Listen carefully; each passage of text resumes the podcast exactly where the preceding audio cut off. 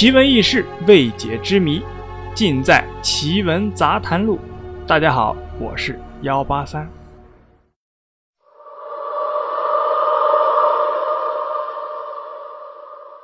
如今的劲松小区是一个配套设施齐全的人文住宅区，紧邻国贸商圈，有全国最大的肿瘤医院，有生意火爆的潘家园鬼市。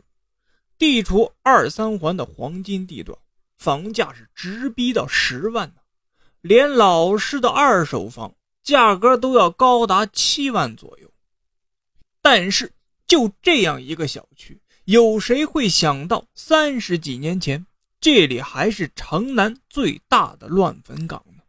这里从鬼住到人住，一场人鬼争地大战一直是在明争暗斗着。也正因为如此，发生在这片充满现代化的繁荣小区里的许多奇闻怪事总是啊被人们津津乐道着。话说，相声演员姜昆、李文华，你一定认识吧？他们以前就住在这个小区里边，只不过姜昆家远些，已经出了劲松东口了，而李老的家呢？就住在那里，那是一座五层高的普通红砖居民楼。在一九八四年左右，北京就发生了一件大事当时人们啊，尤其是住在劲松附近，个个都是人心惶惶。大家都在传李老住的那栋楼闹鬼，每当天黑，一进那个楼门，就能听到凄惨的哭声在你耳边萦绕。并可以看到周围啊鬼火闪烁，而楼道里的照明灯也是忽明忽暗，足以啊吓破人胆。而到了夜深人静，家家都进入梦乡的时候，门外却热闹非凡，聊天的、搬东西的、打架的、骂孩子的声音，那都是听得清清楚楚。但当人们打开门房，声音骤停，只留下探头观看的邻居面面相觑。当时那座楼是新建不久的，搬进去的住户啊只有一半左右。发生了这件事楼里的住家又纷纷的搬走了，只剩下空楼。奇怪的是，人搬走了，鬼好像也跟着走了，整个空楼安安静静的。于是啊。有些实在是没有房住的人家，就又悄悄地搬回来了。开始几天平安无事，直到有一天，一个老太太晚饭后遛弯回来，上了楼梯，看到了有个披着长发的女人，在自家的门前站着。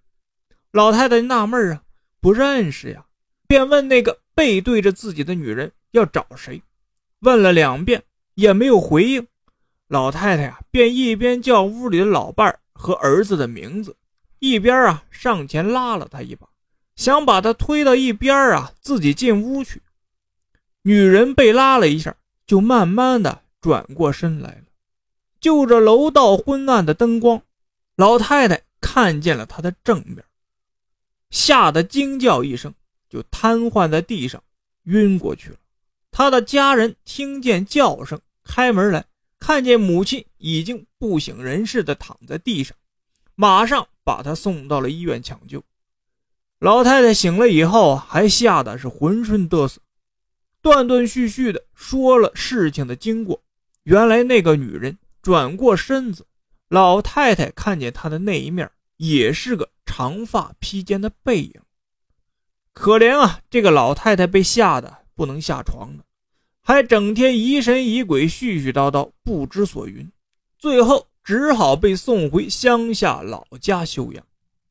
从那以后，此楼鬼闹得更凶了，这件事儿也被渲染的是无人不知、无人不晓，很不利于啊正在进行的劲松小区改造工程。于是政府就出面调查此事，多名各种领域的学者、科学家。深入研究，并公开在北京晚报上发表了大量的文章辟谣，鼓励住户再搬回来，同时呢，还派遣警力守住此楼。当时报纸上讲，鬼火是因为磷在空气中燃烧，鬼哭呢是因为楼道里的共振造成的。反正啊一切的怪现象都有个合理的或者不合理的解释，但广大市民对此啊抱有怀疑的态度，甚至几户居民请来了大师做法，搞得场面很大。不管怎么样，还是有些效果的。此楼的闹鬼事情倒是越来越少了。